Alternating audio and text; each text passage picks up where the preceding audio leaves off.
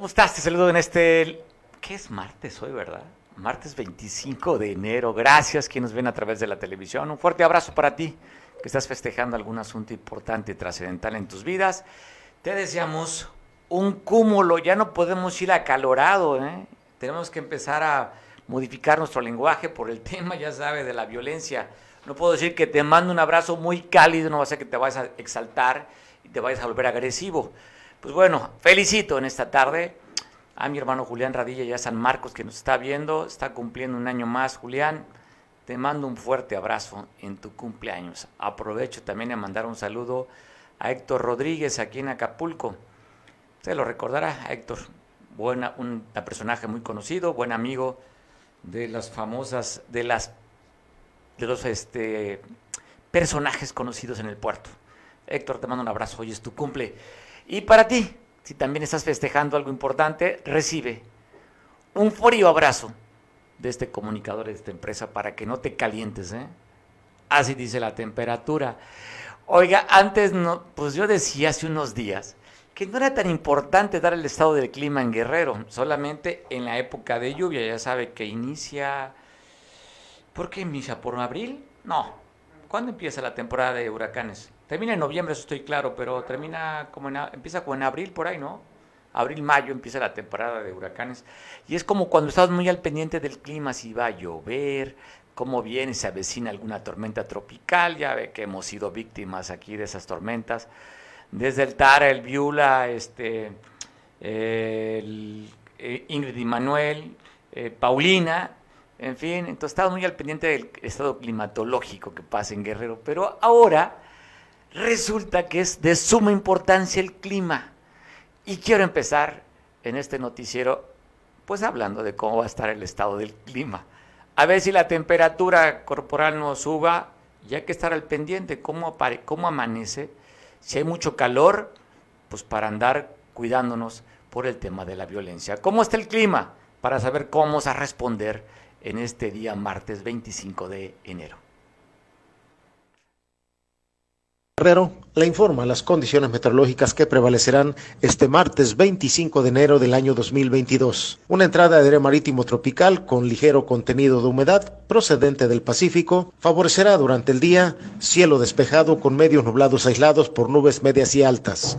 Además, efectos locales y orográficos favorecerán a partir de los inicios de la tarde la formación de nubosidad baja sobre la ladera sur de la sierra y parte alta de la misma, en donde conformará cielo medio nublado con nublados dispersos. Una parte del Frente Frío número 24, junto con la masa de aire frío que lo impulsa, se desplazan a lo largo de la vertiente del Golfo de México, por lo que esta próxima noche madrugada reforzará ligeramente los efectos de la masa de aire frío ya existente manteniéndose el descenso de temperatura por la noche madrugada e inicios de la mañana en la mayor parte de la entidad, excepto en la franja costera, así como el viento de componente norte que incrementará la sensación de fresco frío en los inicios de la mañana. Los valores máximos de temperatura se prevén en la región Tierra Caliente, en donde oscilarán entre los 33 y 35 grados Celsius. Los valores mínimos se prevén en la región Sierra, en donde oscilarán entre los 4 y los 6 grados Celsius, y de entre 7 y 9 grados Celsius en las partes altas de la porción occidental de la región centro, de la región montaña y del extremo norte de la región norte. Le recomendamos tomar precauciones ante los cambios de temperatura y extremar precauciones con el uso y el manejo del fuego a fin de evitar incendios, tanto en zona urbana, rural y forestal. Manténgase informado por medio de las redes sociales de esta Secretaría de pues bueno, hablando de temperaturas, también donde incrementó la temperatura fue en este, la zona suburbana de Acapulco, en Real Hacienda, donde se dice que a través de una bomba molotov lanzada en una vivienda en la calle Lago Chaira, a las 8 de la mañana incendiaron una vivienda.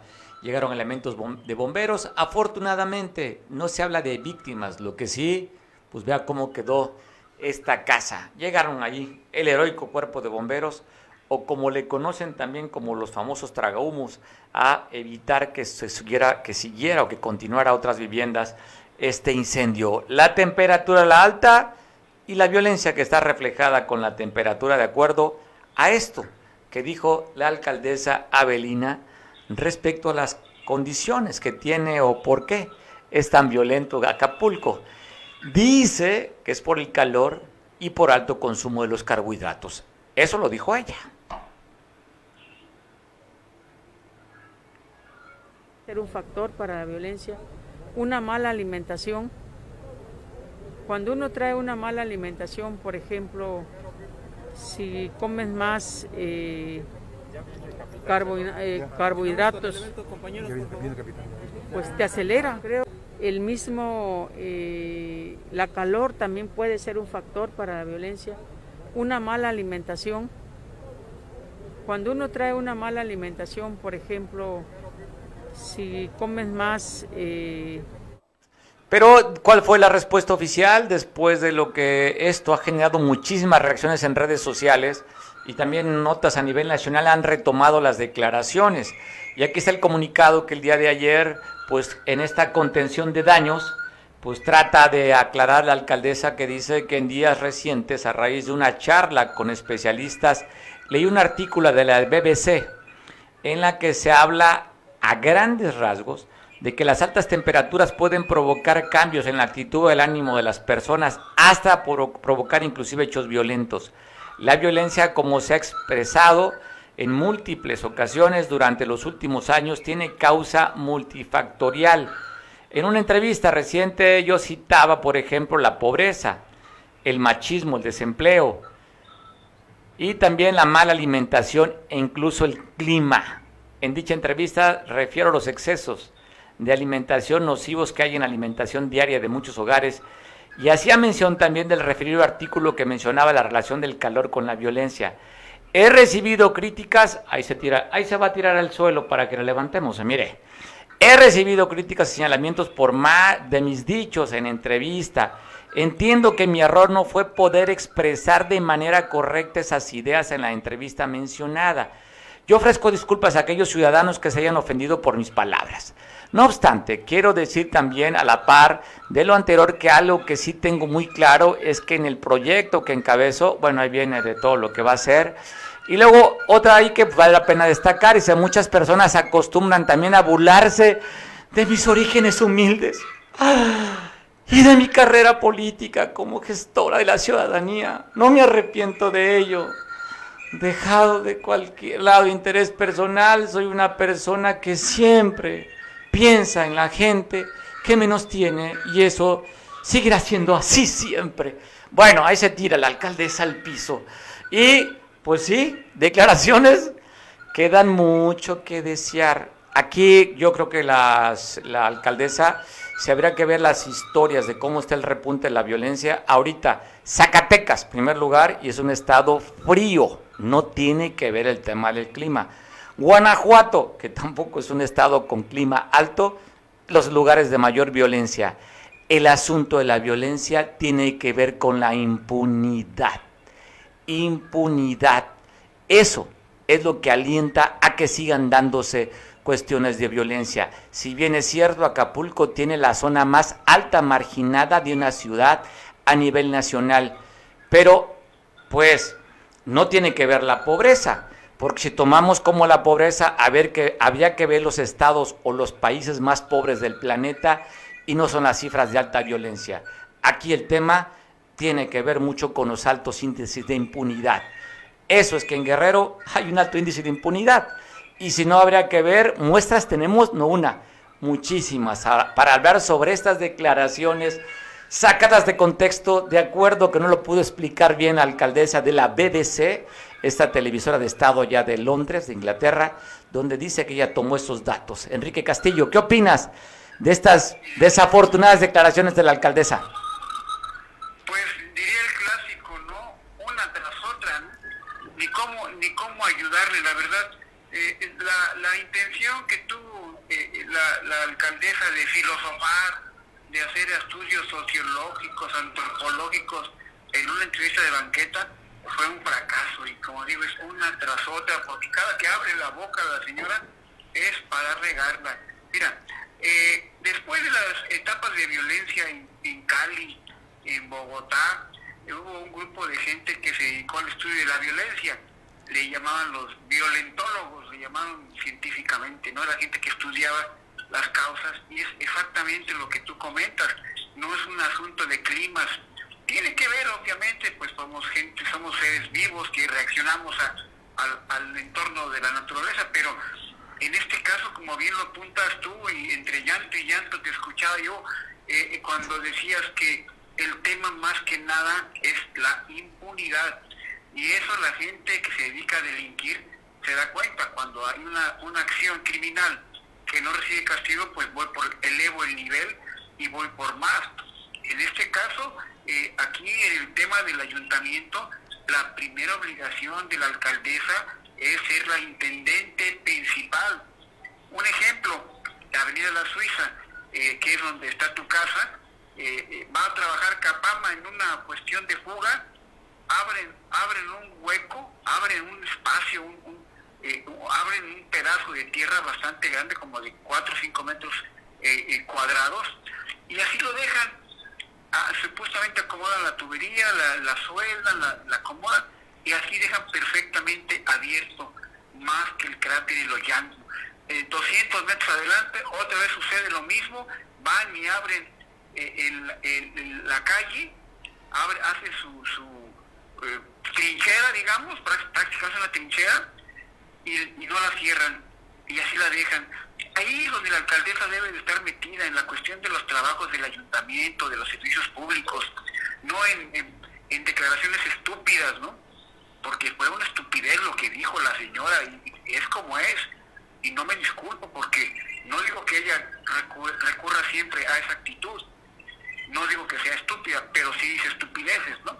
Entonces, yo creo que ahí habría que, que, tener una política interior. Sí, señora, háganos un favor, no hable. Si no va a tener una, una cuestión para, para crear una idea clara de lo que es el ayuntamiento, pues mejor no, no hable y, no, y no ridiculice a Acapulco, porque no es posible que la ciudad más importante del turismo nacional aún, Acapulco suena a nivel mundial, Acapulco es sinónimo de México en Europa, que una, una declaración tan absurda echa a perder eh, la imagen pública de un servidor de, un gobierno municipal, porque eh, eh, realmente digo, y, y regreso al principio de mi comentario, es una tras otra y, no, no se vale, ¿no? Oye, Enrique, hablamos de un tema de impunidad, pero habría que también ver que está ligado a un tema de corrupción. Y hemos visto cómo, está cómo se ha infiltrado, no digo que en esta administración, en otras, porque ha habido detenciones de agentes de la policía infiltrados trabajando para el narcotráfico o para los grupos delincuenciales. Entonces, un tema es la corrupción y otro tema es justamente que no los castigan. Sí, y, luego y si le incrustas a un a un ayuntamiento, a un municipio, a un ayuntamiento más que nada, incluso entes ajenos, como el caso de que ya tienen una gran insistencia desde los días de, de Luis Walton, en que le incrustan sin más gente ajena al ayuntamiento. Recordarás que Ángel Aguirre de pronto, sin avisarle algo al alcalde Luis Walton, le coloca un secretario de turismo municipal, aquel famoso Valenzuela que ahí anda rebotando por todos lados, el capitán Valenzuela de la Infantería de Marina, sin avisarle a Luis, en reunión de trabajo, Ángel Aguirre, con, con, con, visita a la Secretaría de Marina, dice, pues queremos un capitán allá para la policía. Y Luis Walton obviamente le dijo, oiga, esto no pasó por el ayuntamiento, esto no es, no es así, y tuvieron que esperar unas semanas más para que el ayuntamiento, para que el cabildo, pues aceptara la orden, así entre comillas, de Ángel Aguirre. O sea, hay una falta de ritmo de coordinación en, en, lo que son los servicios municipales que rebotan en gente como la que te estoy comentando, que hoy es alcaldesa, que no tiene aparentemente, o sea, tonta no es, porque ya tiene un proyecto. Hemos visto, por ejemplo, que en el veladero ya empiezan, siguen habiendo trabajos de, de, invasiones. abrir invasión, ya con maquinaria de alto nivel, abriendo brechas, abriendo caminos, obviamente para meterse a la invasión, y eso la gente sabe que durante sus días de lucha social, entre comillas, eh, la actual alcaldesa manejaba ese tipo de hordas, ¿no? Entonces digo, no, no, no, no es por ahí Oye, digan, valdría la pena también mencionar que en este comunicado oficial que lanzan, no se lo podamos poner a producción, lo hice notar, inclusive lo dramaticé, Dice el hecho que muchas personas acostumbran también a burlarse de mis orígenes humildes y mi carrera política. O sea, no es irse a la parte de la víctima y para que la levanten como diciendo, pobrecita, ya no se burlen de ella. Sí, no. O sea, ¿qué tiene que ver una cosa con la otra, Enrique? No, en ningún momento. Eso es falta de profesionalismo, es falta de capacidad política y profesional. El ¿Será de- también, oye, será también el tema de sus asesores? ¿Quién le maneja la cuestión de las crisis? Comunicación social, Sí, ¿quién, no quién hay- revisa no este tipo de documentos? No hay, un, no hay un cuarto de guerra, no hay... La única asesoría que vi directa fue cuando ella estaba hablando sus tonterías y alguien pues dijo, bueno, ya, ya, vámonos, vámonos, a otra cosa. O sea, ordenándole a ella que se cayera y que, y que pasara a otro punto. Y eso se dieron cuenta a nivel nacional, muchos opinólogos, cuando dicen, la salvó ese señor. que La habló". salvó. Oye, pues bue- oye, declaraciones desastrosas como el tema cuando confrontó a los medios, ahora esta nota que la retoman a nivel nacional y habría que destacar cuatro meses seguimos con la alerta sanitaria de la basura. Que se recuerde, oye, que se recuerde, Enrique, tanto tiempo tan sucia en la ciudad, yo no lo recuerdo. Recuerdo la crisis también que generó el gobierno de Bodio, que tuvo una alerta sanitaria, que el gobierno del Estado tuvo que venir a intervenirlo, pero fueron pocos días. Pero llevamos cuatro meses donde usted pase, ¿eh? donde pase, hay basura. No recuerdo yo tanto tiempo Acapulco tan sucio como esta administración. Bueno, ¿y el Congreso? ¿El Congreso local qué dice? O sea, ¿por qué no hace un extrañamiento el Congreso, tanto acapulqueño que hay buscando eh, eh, el- la dinámica, por ejemplo, de Jacobadillo, que es tan activo? ¿Por qué no el Porque son de? Morena, porque son de Morena, Enrique. Entonces, pues no, no Ni yo, la yo creo que más que... Ni la oposición tampoco, ni la oposición vemos. Vemos que hay un reclamo, que haya un extrañamiento, un posicionamiento en Cámara de Diputados, ahorita que está la permanente, y decir, oiga, ya van cuatro meses, o sea, tendría que pagar multa aparte y no se le ha cobrado ni multa, o sea, le la sigue de alguna manera el gobierno del Estado consintiendo a cuatro meses este problema de la basura que aún no se resuelve.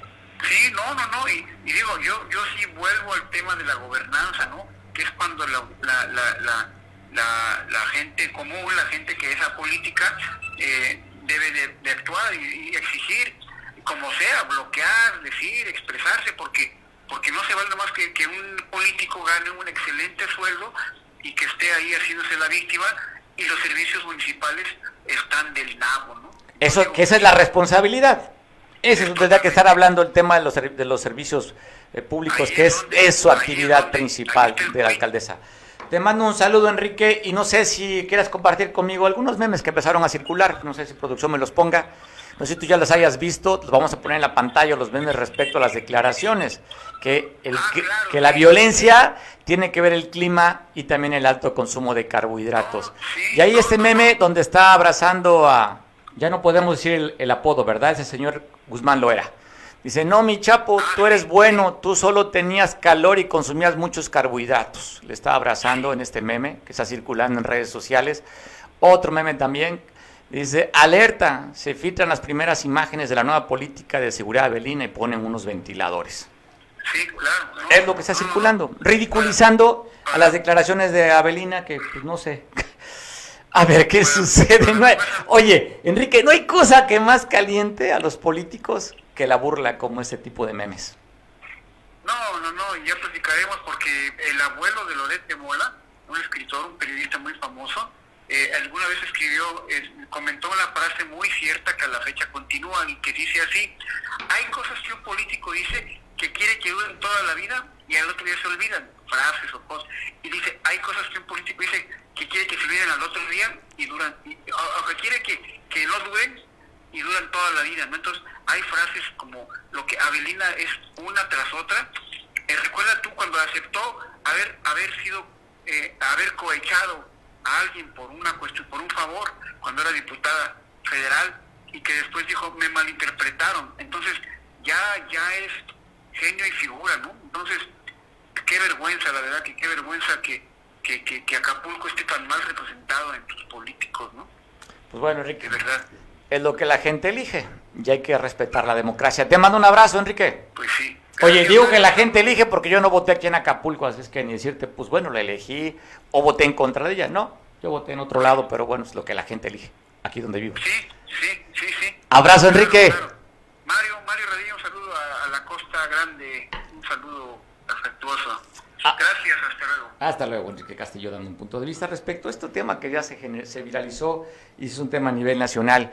Y hablando de violencia en la capital platera de Tasco, hubo una persecución a un taxi ahí. Recorrió varios kilómetros el taxista, fue perseguido por otro auto que le fue disparando. Habla de que en su persecución o en su huida de ese taxista estuvo chocando con varios vehículos. Dejó el auto, se echó a correr, no se habla del nombre del taxista, usted puede ver cómo quedó por la, la huida. Eh, tantas veces chocó el auto, habla de cuando menos cinco autos habría chocado en la fuga. Este taxi con número económico 1320, eso sucedió en esta importante avenida Plateros allá en la capital platera, que es Tasco. A las 11 de la mañana fue la persecución de este Nissan Versus allá en Tasco de Alarcón. Y también te cuento de este robo que se dio en Iguala, en la colonia 24 de febrero. Una herrería en la madrugada, el dueño de esta herrería que ahí vivía, escuchó ruidos. Pues bueno, ¿a ¿qué creen? Atrapó al delincuente, lo amarró y lo entregó a las autoridades. Pero se dio cuenta que el ladrón era su vecino de la misma colonia, responde al nombre de Flavio, que intentó robar su casa allá en la colonia 20 de febrero, le decía, en la calle Rufo Figueroa, allá en Iguala. Así es que ahí está viendo la imagen de este vecino, pues que se le hizo fácil meterse a robar a su vecino. Reportan de una golpiza que se dieron adultos mayores en la que se habla, ojo, que están delicados de esta riña estas personas llegaron a atender los elementos de la Benemérita Cruz Roja para auxiliarlos.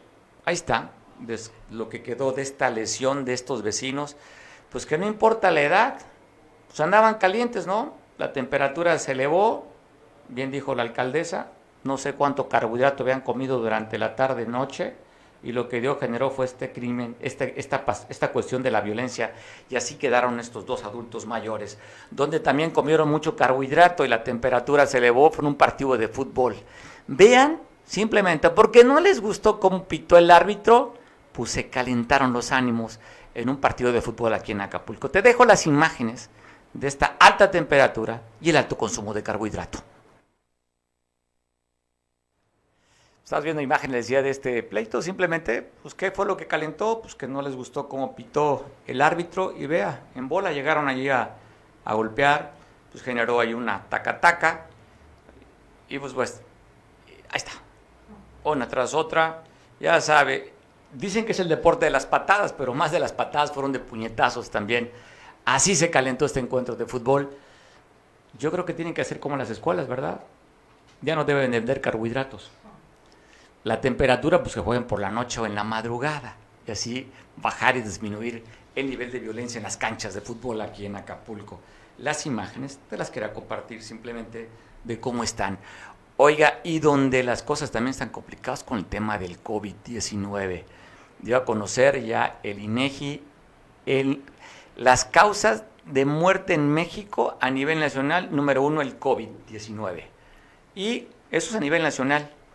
Y en Guerrero también la causa de muerte de los guerrerenses, número uno, es el COVID. Sobre todo en los varones. Te doy el dato del primer, semestre de 2021, es decir, los seis meses del año anterior, están reconociendo que hubo 13.410 fallecidos en Guerrero. De esos, el 22%, 2.990, fueron por COVID-19. Miren el dato, los hombres mueren más que las mujeres por COVID, 1.856 el número de guerrerenses muertos por COVID en este primer trimestre del año pasado. Mujeres, 1.134. Para las mujeres es el segunda, la segunda causa de muerte el COVID-19. La primera sería tema de corazón para las mujeres. Así es que ahí está el dato, estadísticas, nada más cifras de cómo está. También está reconociendo el sector salud que en los kioscos, donde por cierto se quejan de que no alcanzan las pruebas, bueno, ojo el dato ¿eh? de cómo está el tema del Omicron de cinco pruebas que hacen, tres resultan positivas. A ver, los contadores, ¿qué porcentaje estamos hablando? 60, 70% de porcentaje de los que salen positivos en pruebas COVID. Pues bueno, de cada cinco, tres resultan positivos para el COVID-19. Y ante este tema también la UAGRO, a través del encargado de esta unidad de laboratorio, un investigador, pues bueno, está diciendo que es importante que se den, hagan pruebas a los menores, a los niños de más de 5 años de edad. Así es que también está dando a conocer el posicionamiento Oscar Morales Hernández, quien está hablando sobre el tema de lo mismo.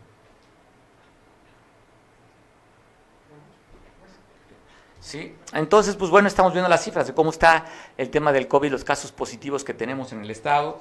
Ahí está, usted está viendo, donde también hay un posicionamiento por parte de la líder de la sección 36 de la Secretaría de Salubridad de estos trabajadores, Betty Vélez, respecto a la cantidad de personas que han fallecido en el sector salud y la cantidad de casos activos.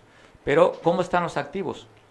¿Cómo están los activos en el estado? Ahí tiene usted el dato, 85.782 el total de casos confirmados, total de casos sospechosos, 4.059. Ahí está la cifra de cómo estamos en el tema del COVID. Ya sabe que el semáforo epidemiológico, estaremos 15 días todavía con semáforo verde. El único estado a nivel nacional que ellos decidieron ponerse en rojo fue Aguascalientes. Como aumentando en, las camas de ocupación a nivel nacional, ya está el 43% de, de ocupación de camas COVID. En el estado estamos al 21% de camas COVID-19. Así es que los datos, como estamos, por, por la gráfica estamos viendo por mes, este tema, complicadísimo el tema del COVID. Al parecer se habla de que hay una cura de disminución, al parecer ya estaríamos llegando al pico más alto, dadas las cifras que está dando a conocer el sector salud a nivel nacional, y al parecer vamos, eh, vamos decayendo ya. Pero está muy alto el contagio, cifras oficiales que a veces, debo decirle, muy lejos de la realidad. Si usted no tiene un amigo, un pariente con COVID, debo decirle que usted ni amigo ni pariente tiene, porque hay uno, un conocido, un vecino, un pariente que en este momento tiene COVID-19. Así es que hay que cuidarnos. Seguimos con el tema latente del COVID-19. Pues bueno, cambiando de tema, agradezco mucho que me tome la conversación mi paisana, la alcaldesa del municipio hermosísimo Benito Juárez, para platicar sobre este pasado domingo. Se hizo algo que pareció impresionante vinieron las personas más importantes del arte culinario para los sabores de Guerrero. Agradezco mucho a Glafira Meraza.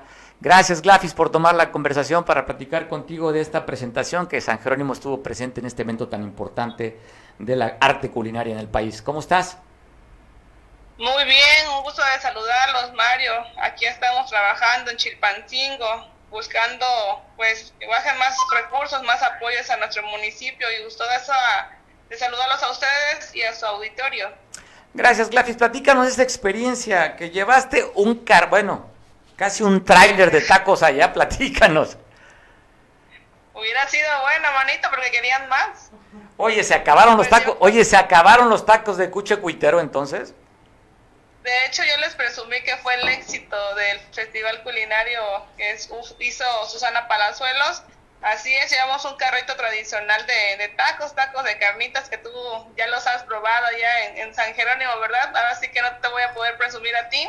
Y pues bueno, también llevamos otros alimentos, llevamos eh, chorizo, carne enchilada. Tú sabes que en San Jerónimo, en Benito Juárez, es un producto tradicional que ya no únicamente se vende dentro del estado de Guerrero, sino que también en otros estados vecinos. También llevamos el inigualable tepache para que amarrar ahí con, con los taquitos, ¿verdad?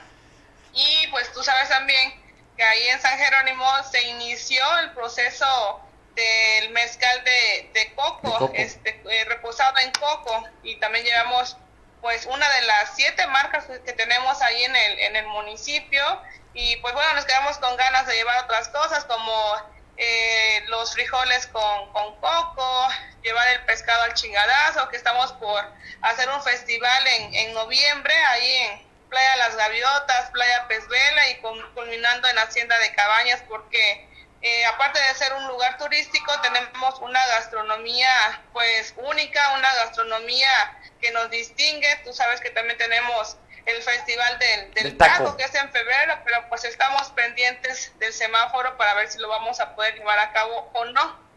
Oye, para mí es una novedad, no sé si es la primicia que estés dando sobre este festival de pescado que vas a hacer en las tres playas allá de San Jerónimo.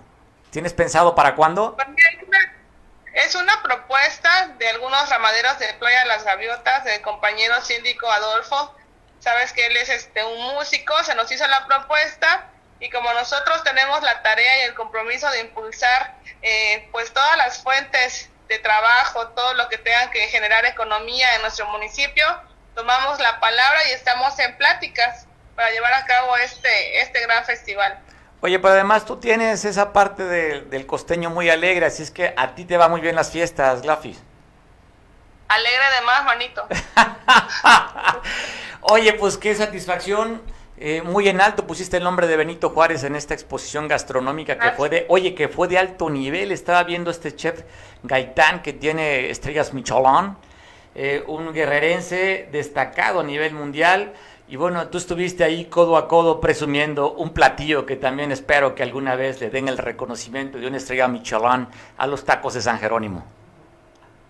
Así es, no únicamente pues dimos a degustar, hicimos la invitación para que nos visiten, la invitación para que disfruten de todo lo que tiene nuestro municipio por ofrecer al, al, mundo, lo que es la, la, comida, las playas. Yo les ofrezco un turismo de pueblo y estamos generando eh, y buscando mejorar las condiciones eh, de infraestructura, la seguridad no tenemos ningún problema, es un municipio muy tranquilo, un municipio donde es la parada obligatoria para comer y para degustar de, de su gente, que es muy, este, muy, aparte de alegre, ¿verdad? Como tú lo acabas de decir, somos gente trabajadora, humilde y que saludamos a las personas como si nos conociéramos de toda la vida. Tenemos esa diferencia en provincia, eso que nos distingue a los costeños, dirás tú, y lo demás que ya sabemos. Oye, pues que siga la rechera en San Jerónimo, Glafis. No lo quise decir, pero ahí me ganaste. Oye, es que así me lo pasaron en la escaleta. Dice, habla de la rechera de... ¿eh? Le, comenté a, Santos que se pudiera lucir el próximo este tianguis turístico de Acapulco con los carquis. Así que hicimos la propuesta, ojalá que nos tomen la palabra. Tú sabes que, que así somos el costeño, somos guapachosos, somos alegres y la gente es lo que muchas veces busca y es algo que nos distingue también. Gracias, pues te mando un fuerte abrazo. Ojalá que esta visita que tienes en Chilpancingo sea para bajar más recursos a un municipio que si bien es cierto es pequeño, pero requiere de todo el apoyo del Estado y la Federación, porque hay muchas cosas por hacer, Clafira. Les agradezco la atención y pues aprovechando para invitar a, tu auditorio a que nos visiten a Benito Juárez, el corazón de la Costa Grande, y que no bajemos la, la guardia, sigamos cuidándonos, estamos haciendo lo propio también nosotros, aunque de repente, verdad, es imposible generar la foto sin el cubreboca. Pero bueno, ahí estamos pendientes y les agradezco mucho que se sigan acordando de, sus raíces, de sus paisanos y pues muchísimas gracias. Saludos a Glafira, quien es la digna representante de la capital mundial del taco, Benito Juárez. Abrazo fuerte, Glafis. Saludos a todos, gracias. Saludos, pues bueno, ahí está escuchando usted una mujer joven con mucha alegría, con mucho entusiasmo, contagia.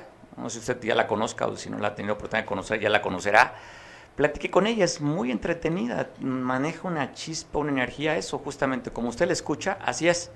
Y bueno, le deseamos todo el éxito para que gobierne un municipio que si bien es cierto es tranquilo, pero se requiere obras de infraestructura, se requiere inversión a este lugar tan hermoso. Si naturalmente es bello, si le echamos una manita adicional, pues va a lucir más Benito Juárez. Os agradezco mucho a través del Zoom para poder platicar con Felipe Valdés, que hoy en la mañana tuve la oportunidad de conocerlo a través de esta asociación de, empresarias mexicanas, capítulo, capítulo Guerrero. Tuve la oportunidad de estar con él hoy en un conocidísimo, emblemático y lugar divino aquí en Acapulco, un hotel emblemático. Es el lugar de los tulipanes que pintan de rosa aquí en la zona de, de donde está justamente las brisas. ¿Cómo estás, Felipe? Te saludo. Hola, Felipe. Hola Mario, ¿cómo estás? Buenas tardes. Oye, pues gracias que nos das un tiempo para platicar contigo. Sabemos que estás súper ocupado, tienes una visita aquí al puerto, coordinaste un desayuno importante con esa asociación de mujeres trabajadoras Y me gustaría que habláramos de lo que nos veniste a platicar hoy en la mañana, porque no nada más queda para ellas. Yo creo que merece la pena que los empresarios que nos vean, pues voltean a ver a tu empresa, Felipe. Platícanos. Claro que sí, Mario. Bueno, muchas gracias más bien a ti por el espacio. Efectivamente hicimos un convenio con Amexme, que es un grupo de mujeres empresarias, emprendedoras, trabajadoras. Y bueno, estamos haciendo este tipo de convenios con todo tipo de cámaras, asociaciones y grupos de, empresarios un poquito lo que hace Cash es tiene una oferta de valor que busca hacer convenios con todos los patrones o la gente que maneja capital humano, que maneja mucho personal. Y lo que buscamos es hacerle llevar diferentes tipos de beneficios de valor, como doctores gratuitos, ecosistemas de salud, la posibilidad de comprar laboratorios, medicina, todo a través de plataformas digitales vía descuento nómina.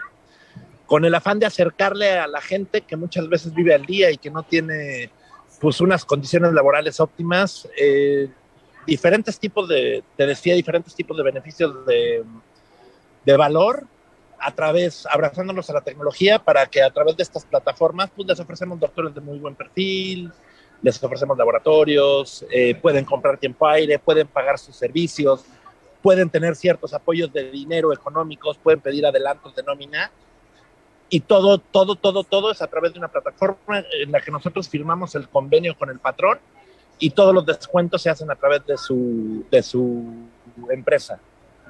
Oye, oye, Felipe, parece interesante.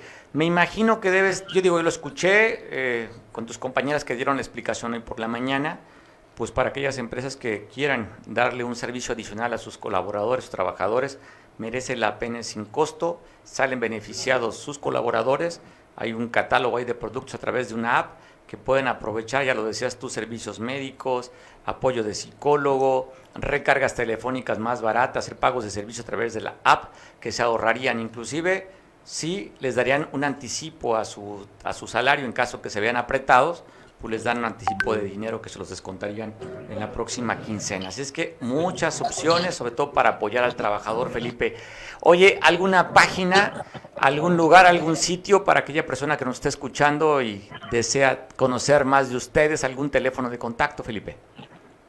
Sí, por supuesto. Solamente déjame hacer un poquito hincapié en que este es un servicio de valor que no tiene costo en lo absoluto para, para las empresas en ningún escenario y en ningún, momento les cuesta. Simplemente es un convenio de colaboración en los que nos acercan ellos a su personal para nosotros brindarles nuestras plataformas. Y bueno, nuestra página es www.nomi.cash.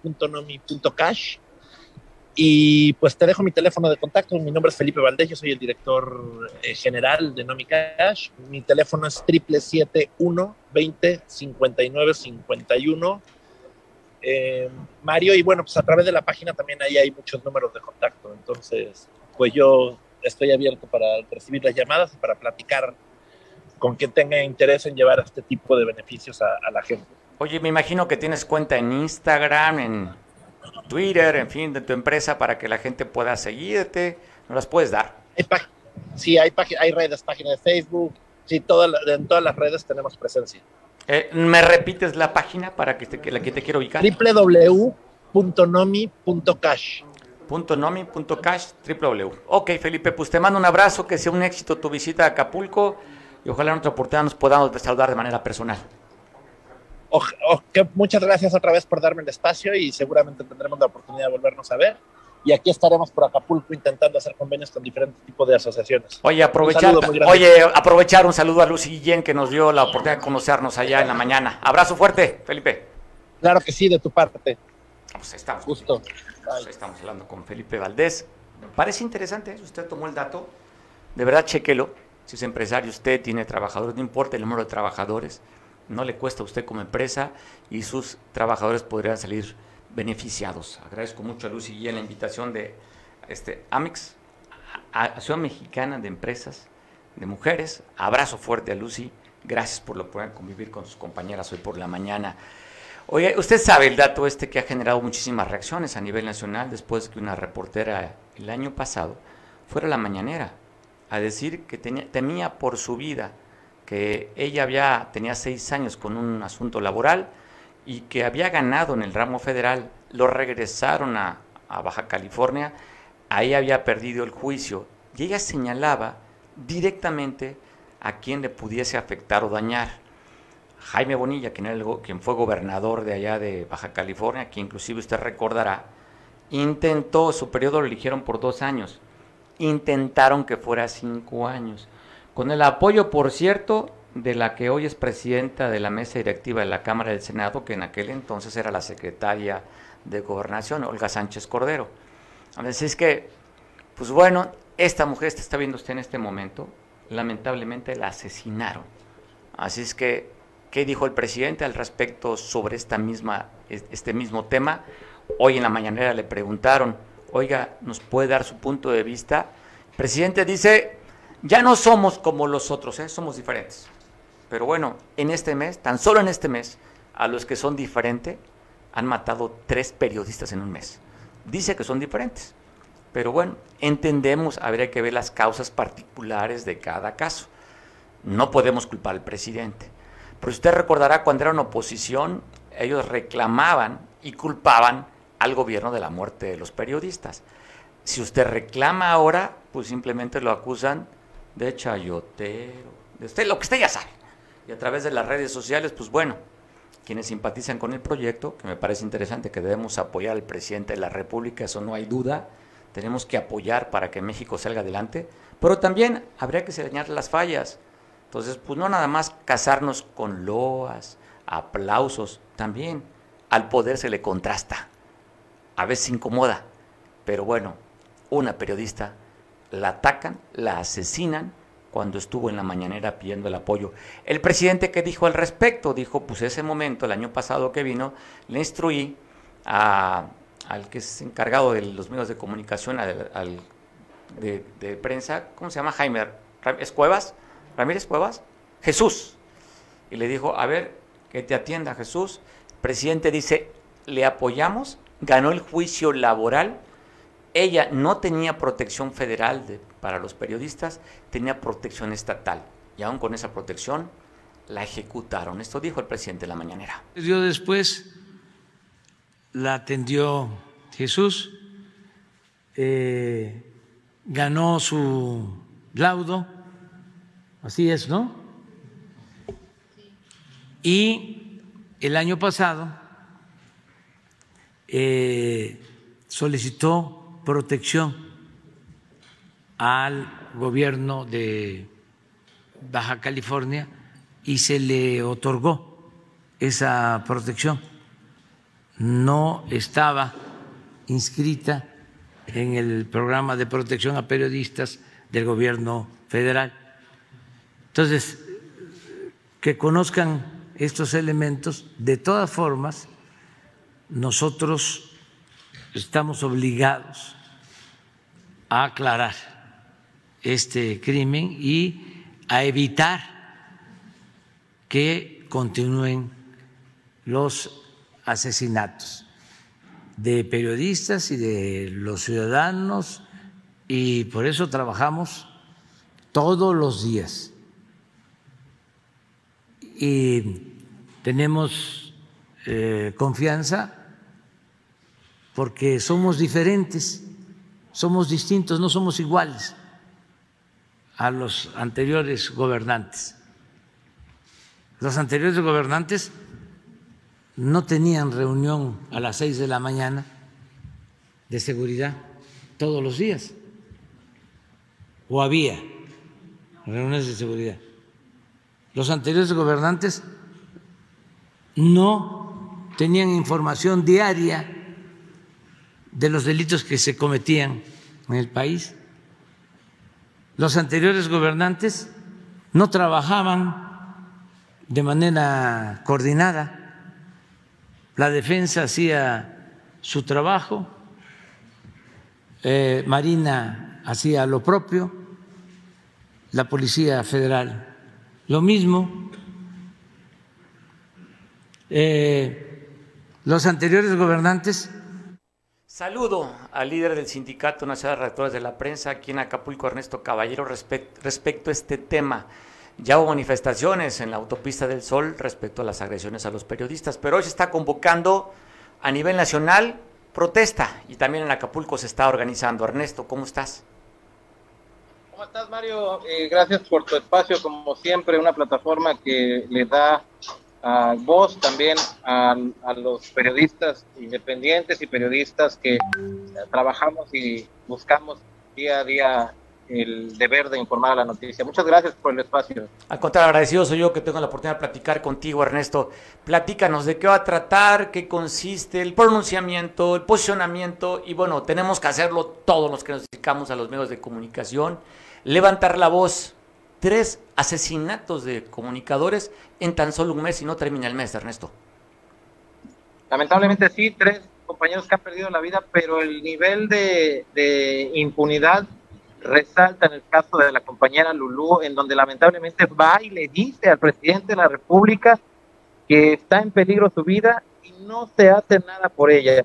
Obviamente es momento de alzar la voz, es momento de mostrar también que estamos de luto, es momento de mostrar también el coraje y esta marcha eh, que va a culminar en el asta bandera, encendiendo una veladora, es para mostrarle a la ciudadanía que tenemos la esperanza, al igual que todos cada uno de ellos de que este nivel de impunidad pues no quede en vilo y podamos tener nosotros oportunidad de acoplarnos a la movilización nacional que si bien Acapulco hoy eh, inicia a las 4 y termina a las 7 en el Asta Bandera, estados como Campeche, ciudades como Ciudad de México, Cancún, han estado eh, porque eh, esta marcha suene y resume en todo, eh, a todo nivel nacional pues bueno, es importante manifestar la inconformidad a la autoridad, ¿no? Pues más que manifestar la, no es incomodidad ni inconformidad, yo creo que es exigencia. Deben de parar ya este tipo de, acciones. Bien lo, lo, dice la clásica leyenda que ponemos los periodistas cuando nos manifestamos. No se mata la verdad matando a periodistas. Esta seguirá y trascenderá mientras haya voces que tengan el deber de informar. Aquí lo importante es hacerle ver a las entidades gubernamentales que no estamos dispuestos a seguir tolerando este tipo de amedrentaciones, de violaciones, de asesinatos contra los periodistas y que es inverosímil que a, tan solo un mes de haber iniciado el año, tres periodistas hayan sido asesinados y dos de ellos en Baja California. Y peor aún, con los correligionarios del presidente de la República, porque el gobernador Bonilla es uno de los eh, más cercanos al, presidente de la República. Entonces es uno de los principales señalados. Yo no sé si hay cortinas de humo en este asunto, pero es importante que el posicionamiento de los comunicadores se dé a conocer, sobre todo porque todos, todos corremos la, o podremos correr la misma suerte que el mundo. Ernesto, ¿cómo sientes el ambiente del periodismo en Acapulco? ¿Están siendo sensibles al llamado que está haciendo a nivel nacional para acompañarte en esta protesta? Estamos siendo sensibles, en efecto, con, la solidaridad que podamos mostrar. Hoy la marcha no es de una organización, son los periodistas en general de todo Acapulco los que estamos tratando de unificar eh, esta, esta expresión para que podamos salir a la calle y decirle a, todo mundo a nivel nacional, porque no es Acapulco, como bien te decía, pues la marcha y la expresión es en todos, en todos, bueno, en las principales ciudades del país.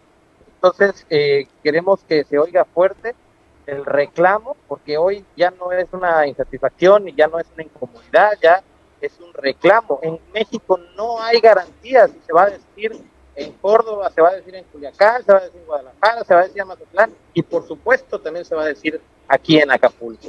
Esto no es una muestra nada más de, solidaridad, es una exigencia que haya garantías para que en Guerrero, en Acapulco y en México existan garantías para que la libertad de expresión se pueda dar. Ernesto, México, los lugares con mayor número de asesinatos de periodistas en el mundo. Sí, tan solo abajo de Siria. Pero estamos tú de acuerdo que Siria es un lugar en guerra. Entonces, tan solo abajo de Siria es estar en los peores lugares. Esto habla del ambiente tan tenso que vive el que ejerce el oficio periodístico y que lamentablemente no tiene uno la seguridad de saber si va a llegar a uno a casa o no.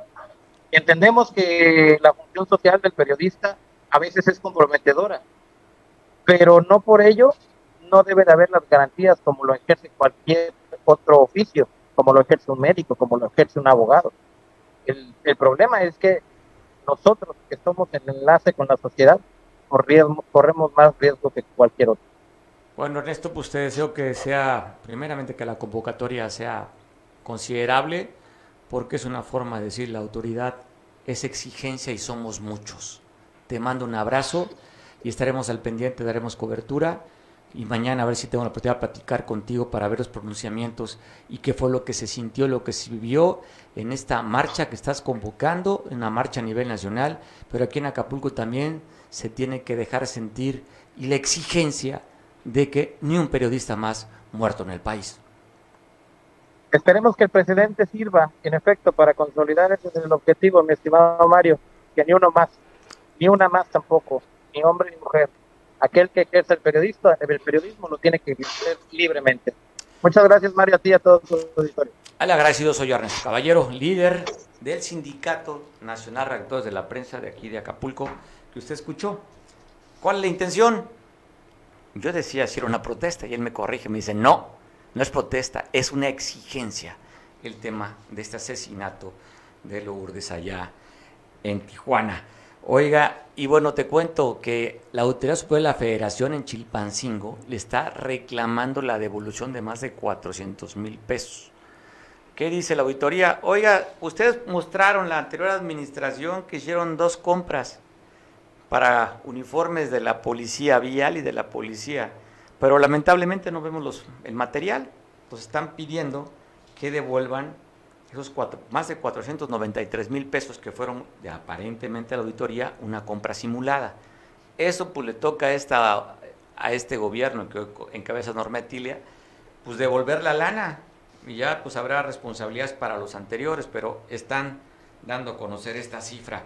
Y hablando de Chilpancingo, la gobernadora del estado, Evelyn Salgado Pineda, le tomó protesta al nuevo secretario general de gobierno. Usted recordará que el senador Félix Salgado Macedonio, su suplente era el que hace unos días era el secretario general de gobierno, y el senador Félix Salgado pide licencia, usted ya sabe la historia, que va a hacer la promoción de la revocación de mandato, y pues manda llamar a su suplente, para que esté Saúl López Ollano, para que se quede allá en, en la Cámara de Senadores.